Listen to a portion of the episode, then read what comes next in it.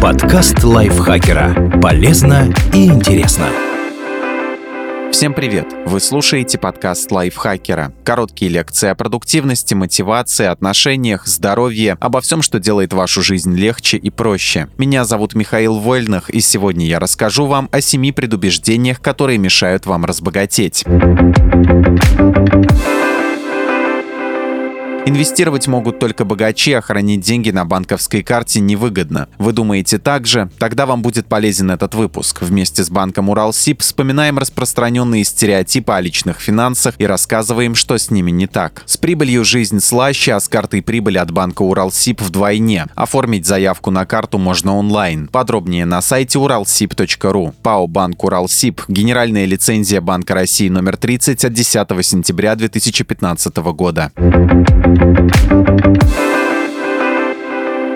Кэшбэк – это уловка банков. Банки заинтересованы, чтобы их продуктами активно пользовались, поэтому они возвращают клиентам часть суммы, уплаченной по карте в виде кэшбэка. И это может быть выгодно для вас. Некоторые банки начисляют кэшбэк лишь на отдельные группы товаров и во внутренней валюте, баллах, которые можно потратить только в определенных магазинах или милях от авиакомпаний. Можно получить и живые деньги на счет карты, но возврат, как правило, небольшой, от половины до 2%. Чтобы кэшбэк был максимально полезен, отталкивайтесь от своих потребностей. Например, если вы много путешествуете, вам может быть выгодно оплачивать бонусами билеты на самолет. Или можно выбрать определенную категорию магазинов, в которых вы часто делаете покупки. Важно помнить, что кэшбэк помогает экономить только в том случае, если вы подходите к покупкам с умом. Если же вы начинаете тратить больше лишь потому, что часть денег возвращается, то ни о какой экономии речи нет.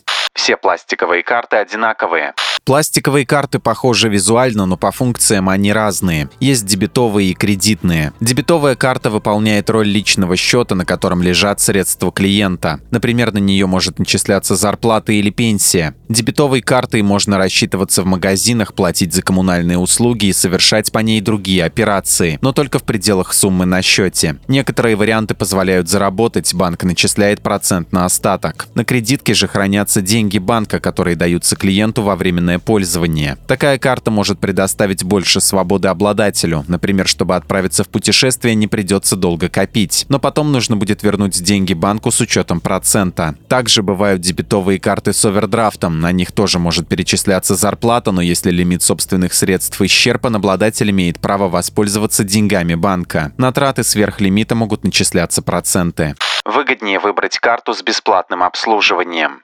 Не всегда. Карта с бесплатным обслуживанием без кэшбэка может быть менее выгодной, чем платный вариант, но с кэшбэком и процентами на остаток. Предположим, банк берет за обслуживание пластика 100 рублей в месяц. При этом кэшбэк на покупки по карте составляет 1%. Чтобы выйти в ноль, вам нужно тратить от 10 тысяч рублей в месяц. Если ваши расходы больше, такая карта вам выгодна, но внимательно читайте условия договора. На некоторые покупки может не начисляться кэшбэк. Иногда банки делают обслуживание бесплатным, если вы выполняете выполняете различные условия. Например, каждый месяц тратите определенную сумму или сохраняете на счете минимальный остаток.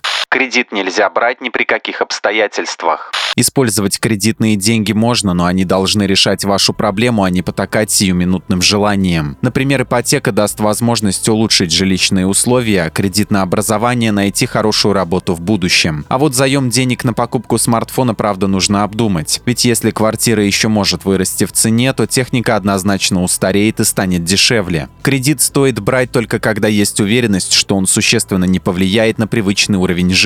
Если вы сомневаетесь, что справитесь с ежемесячным ежемесячными выплатами от заема лучше отказаться. При ипотеке можно застраховать жизнь и здоровье плательщика. Это бывает выгодно, например, когда в семье один кормилец. Предсказать, какие возникнут обстоятельства в течение 10-20 лет сложно, и страховка выручит при потере трудоспособности. Внимательно читайте кредитный договор. Вы должны точно знать сумму заема и процентную ставку, а также понимать механизм погашения долга. Чтобы разбогатеть, нужно копить деньги.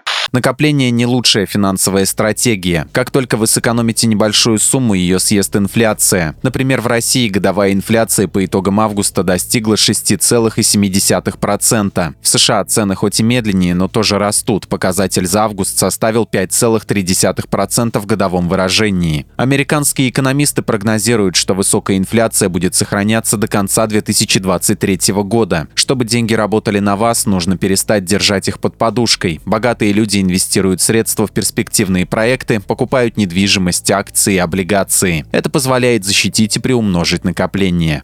Инвестировать могут только богачи.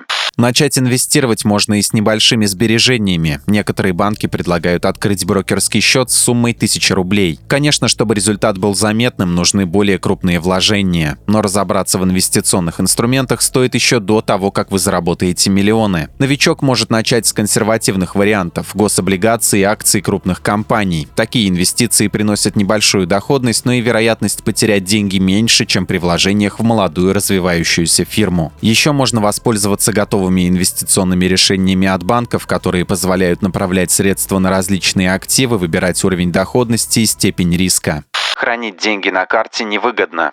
Иногда банковские карты с процентом на остаток могут быть доходнее вкладов. Ставка по вкладам зависит от ключевой ставки Центробанка, которая то повышается, то понижается. А проценты, которые начисляются на счет карты, банки меняют реже. Еще один плюс при использовании карты сохраняется гибкость в управлении деньгами. Как правило, на безотзывных вкладах можно заработать больше, чем на отзывных, но при этом нельзя пополнить баланс или частично снять средства. Владелец доходной карты может в любой момент снять деньги со счета или добавить их туда. При этом банк продолжит начислять процент на остаток. Спасибо, что слушали этот выпуск. Подписывайтесь на подкаст Лайфхакера на всех платформах, ставьте ему лайки и звездочки. А я с вами прощаюсь. Пока. Подкаст Лайфхакера. Полезно и интересно.